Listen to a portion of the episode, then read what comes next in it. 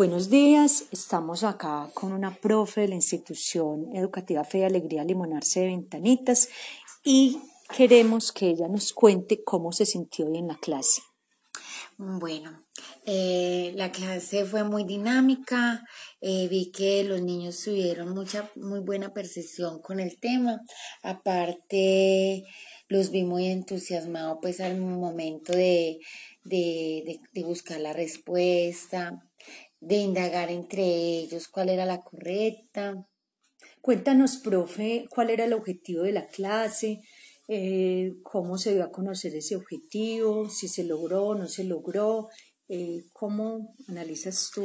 Bueno, el objetivo principal era analizar las pruebas del saber que hicieron hace poquito y argumentar por cuál era la, la respuesta correcta y por qué. Y, y yo creo que sí se logró. En muchos niños se logró. Yo creo que en la mayoría del grupo. Entonces yo creo que se logró el objetivo porque los vi muy concentrados, cosa que en el grupo era una dificultad. Y, y, y algo que me llamó mucho la atención es el modo de, de ellos evaluarse fue algo que, que me, pues, me sentí con mucha gratificación. ¿Por qué te sentiste tan feliz en ese momento de la evaluación de los estudiantes? ¿Qué te hizo sentir feliz? El momento en que ellos reconocían qué, era, qué, qué calificación deberían de tener, aunque era cualitativa, y que ellos miraran en qué habían fallado, aunque hubiera sido el grupo más excelente que, que fue en el momento al responder, que, que ellos reconocieran en, lo que fallaron. Y aparte de eso, algo que me gustó mucho, los niños que estaban haciendo trampa, reconocer eh, que, lo, que no lo habían hecho correctamente. Vamos a continuar con la profesora. Ella nos va a hablar eh, de algunas estrategias que podría implementar en el aula para mejorar el comportamiento y la convivencia de los estudiantes. Eh, bueno, dialogando con la profesora, ella me sugiere varias estrategias para yo implementar con los niños que son difíciles en su comportamiento. Una de ellas sería el cuadro de honor que se dividiría en excelencia, donde se resaltan los valores y en lo académico. Y de superación, los niños que, que logran en la semana algún acto positivo, eh, sea de valores o sea de, de académico. Muy bien, o sea, son aquellos chicos difíciles o chicas difíciles y que durante esa semana se les han notado muchos cambios. Por ejemplo, aquel estudiante, pues, eh, aquel chico o chica que está siempre eh, agrediendo, agrediendo verbal o físicamente. Resulta que esa semana no hubo ninguna agresión, no hubo ningún mal comportamiento en ese sentido, entonces esta chica se podría, o este estudiante se podría poner en el cuadro de superación y se resaltaría esa parte y eso le serviría mucho pues para que ahora en adelante eh, vaya, se siga autorregulando. Sí, y no solamente la valoración que le da la, docente, sino también sus compañeros, sus compañeros. Al final de la semana, el viernes se daría como, como un diálogo que hizo, que hizo, bueno, está la, la compañerita, que le debemos de resaltar, para que ella se sienta eh, se sienta valorada, que sí le vimos como la mejoría. Me gustó esa estrategia. Bueno, también es importante, profe, cambiarlos de puesto, no solamente cuando sean problemáticos, sino desde, las, desde la neurolingüística. Eh, tú aprendes mucho cuando estás cambiando de perspectiva, o sea, no es lo mismo estar en la mitad a estar eh, en un extremo izquierdo, derecho del aula, o sea, eh, el hecho de que estén cambiando, incluso yo estos días con una profe le hice así, yo empecé a dirigir la clase y les fui diciendo, las estudiantes que tienen ojos cafés cambian de puesto. Eh, y así sucesivamente. Los chicos que tienen jean cambian de puesto. Eh, y esto de una manera muy rápida, porque nos gastaríamos uno o dos minutos haciendo eso, se cambiaron. Entonces, porque lo puede pasar hoy, y se quedan así. No, lo chévere de eso es que tú lo haces de manera intempestiva, por decir algo, tú estás con dos, tres chicos que están poniendo problema, que están creando conflicto.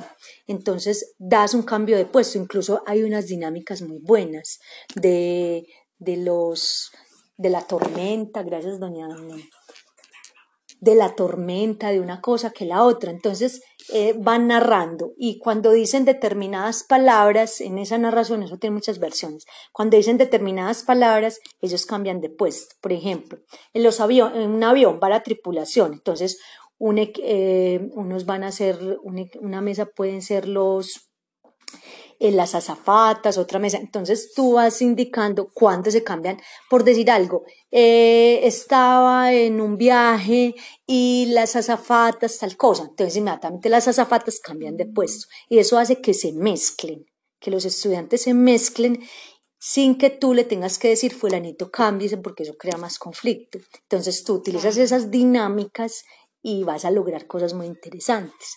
Además, hay algo que se llama la pedagogía del loto, un profe Alexander Rubio tiene muchos videos en, YouTube de cómo trabaja la pedagogía del loto, búscala por ese título. Entonces hay allí muchos ejercicios de yoga, de meditación, de percusión corporal eh, y imagínate que el día que estén más disparados tú los pongas a practicar esos ejercicios, em, a que se calmen o les pones una música suave, los que se relajen, sobre todo después de que entran de los descansos tan disparados.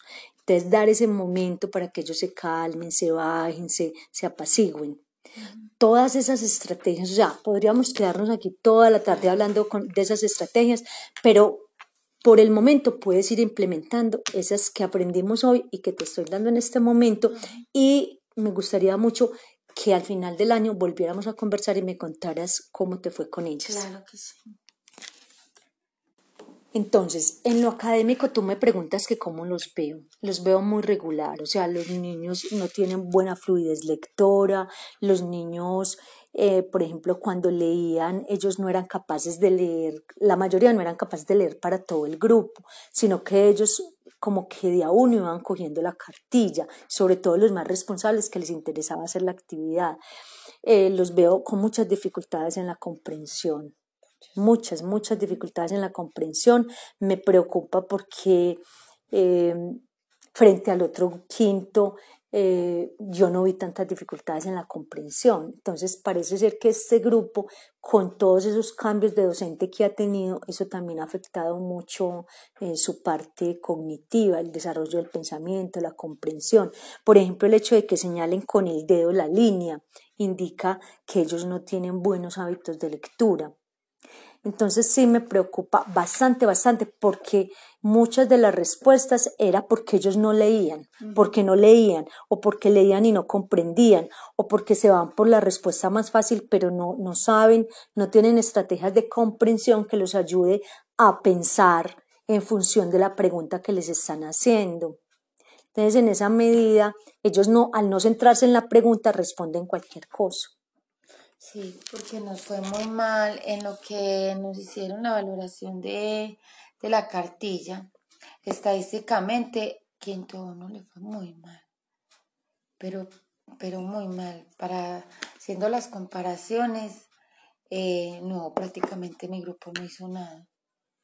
Y es que hoy se vio, hoy se vio, a pesar de que estaban en equipo, hoy se vio que ellos responden a a la loca que ellos no leen, no leen bien, no les interesa cómo, cómo profundizar, comprender bien la pregunta, fijarse bien en la respuesta, discutir. Entonces, ese trabajo en equipo tiene que ser muy constante. Esa lectura ojalá se haga primero individual, eh, que ellos respondan individualmente y luego, por ejemplo, por parejas o por, sí, por parejas, que se sienten, que confronten respuestas, y así sucesivamente, que se vaya trabajando, entonces primero por pareja, luego por ejemplo pueden ir a, equipos de cuatro personas, porque sí se nota que les falta muchísimo, muchísimo eh, trabajo en equipo. Sí, porque mm, eh, eh, ya terminamos de leer el libro Cupido un murciélago y yo cuando comencé con el grupo, ellos me decían que ya llevaban hasta la, hasta las 70 y eso, entonces yo les empecé como Les dije, bueno, pero entonces ya lo leo, vamos a empezar antes a leer desde la 30.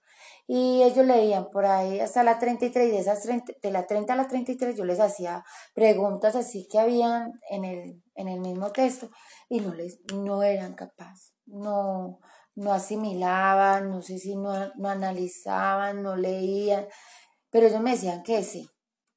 Pero el momento de evaluarles la comprensión, nada. Muy difícil.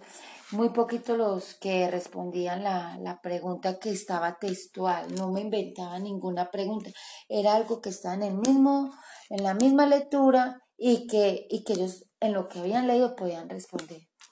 Profe, entonces aquí eh, se necesita un trabajo mancomunado con padres de familia, o sea, buscar estrategias de lectura en la, en la casa de manera extracurricular. Eh, hay una institución, por ejemplo, que tiene viernes de lectura en familia y todos los viernes eh, los profes les, les montan a, a, la página web de la institución unos, unas lecturas con unos cuestionarios que ellos lo digitan, resuelven en, en familia, resuelven las preguntas. Y a, los, y a los padres de familia se les llama y se les hace como la prueba diagnóstica que se les hace a los niños de la fluidez, la calidad y la comprensión. Entonces, en esa medida, los padres pueden ayudar a los chicos a, de, a, mejorar en su comprensión literal, inferencial y crítico intertextual, porque los padres de familia ya saben hacer preguntas de esos niveles y en la casa les ayudan mucho y es un trabajo, por ejemplo, cada ocho días que lean una noticia, que la comenten por escrito y que eso sea una nota de, seguimiento en, en, sociales, en lenguaje. Eh, en ética y valores y tiene que ver, por ejemplo, con los comportamientos humanos, ¿cierto? Por ejemplo, todo esto de la corrupción, tantas cosas, lo del cuidado del medio ambiente, o sea, simplemente es como mirar eh, con qué materia, con qué área se podría relacionar más y se haría un trabajo interdisciplinario genial, se convocaría a los padres de familia y en esa medida los chicos pueden ir mejorando. Eh, otra cosa que también me llamó mucho la atención y que me preocupé mucho fue, yo les estuve trayendo eh, refranes. Y yo, bueno, ¿qué entienden por este refrán? No, la mayoría les da dificultad. Les traía lecturas fáciles, por ejemplo, hay una que me gusta mucho, El lápiz de Pablo Coelho. Y, y yo, bueno, ¿qué entendieron que, que, trataba de decir el autor con, con es, eh, dándole a enseñar al niño con lo del lápiz. Ah, que el lápiz es muy bueno, la mayoría, yo, pero ¿cómo la mayoría va a responder casi lo mismo? Pero no era porque les está, se estuvieran viendo, sino que no, no había buena argumentación, ni, ni interés por la lectura, no sé, pero porque se las leí, la leyeron ellos y luego les mostré un video porque también había un video acerca de la lectura. Y, y así yo les hice la pregunta que para ellos qué era el lápiz o qué quería dar a entender el autor con el lápiz. Y no, no, no lo argumentaron. Entonces, mira, como tienes que trabajar tanto la atención con ellos, la inferencia, y como tienen la posibilidad de, del Internet todo el tiempo, uh -huh. entonces una profe, por ejemplo, siempre empezaba las clases haciéndoles cinco preguntas de selección múltiple eh, de manera rápida. O sea, siempre la introducción de la clase era eso. Y ella con, con, con esas preguntas, con esas cinco preguntas, que eran a veces análisis de imágenes, en fin, eh, ella lograba convocar la atención y fuera de eso, desarrollar el pensamiento. Porque los chicos todos los días, al comenzar las clases, estaban enfrentados eh, a retar su conocimiento desde esas cinco preguntas. Pero esas cinco preguntas tienen que apuntar a lo literal que dice el texto, a lo inferencial que se deduce del texto, o sea, qué es eso que está metido allá que yo lo tengo que develar porque no está tan explícito, pero me lo están diciendo de otras formas. Y qué es lo crítico intertextual, o sea, ¿Qué, ¿Qué, valoración tengo yo de eso? ¿Cómo lo puedo relacionar con otros textos? ¿Qué puedo aprender de ahí? Todo lo que tiene que ver con la valoración y con la comparación entre textos. Entonces, si tú haces eso de manera eh, paulatina, consuetudinaria, con frecuencia, tú vas a lograr mucho. Bueno, despídame. Bueno, Entonces ya con todas estas estrategias y, ver lo que, lo que tuvimos hoy en clase, pues me, me voy como con un fresquito porque en sí yo veo que ellos hoy hicieron mucho. Se mantuvieron la atención pues ya como más, un plazo más largo y, y se pudo hacer como la mayoría de las preguntas. Yo sé que a ellos les quedó algo o en sí la manera de responder las preguntas de selección múltiple, que yo sé que a algunos les da dificultad y que les da pena reconocerlo, pero al estar con, en equipo se dio cuenta de cómo se podía responder. Profe, y una cosa muy importante es que ellos sientan que tú eres la autoridad, hay niñas allí que hacen lo que quieren. Por ejemplo, esas chicas que borraron el tablero y que borraron toda, todas las respuestas de ellas. Eso no estuvo bien hecho, ¿cierto? O sea, esas cosas no se pueden dejar pasar por alto. porque eso, o sea, si tú dejas pasar esas cosas por alto, el día de mañana te hacen otra cosita peor, otra peor, otra peor. En cambio, cuando tú frenas lo que está pasando, ellas ya saben cuáles son los límites, hay que poner límites. Sí. Bueno, muchas gracias, profe. Bueno, muchas gracias.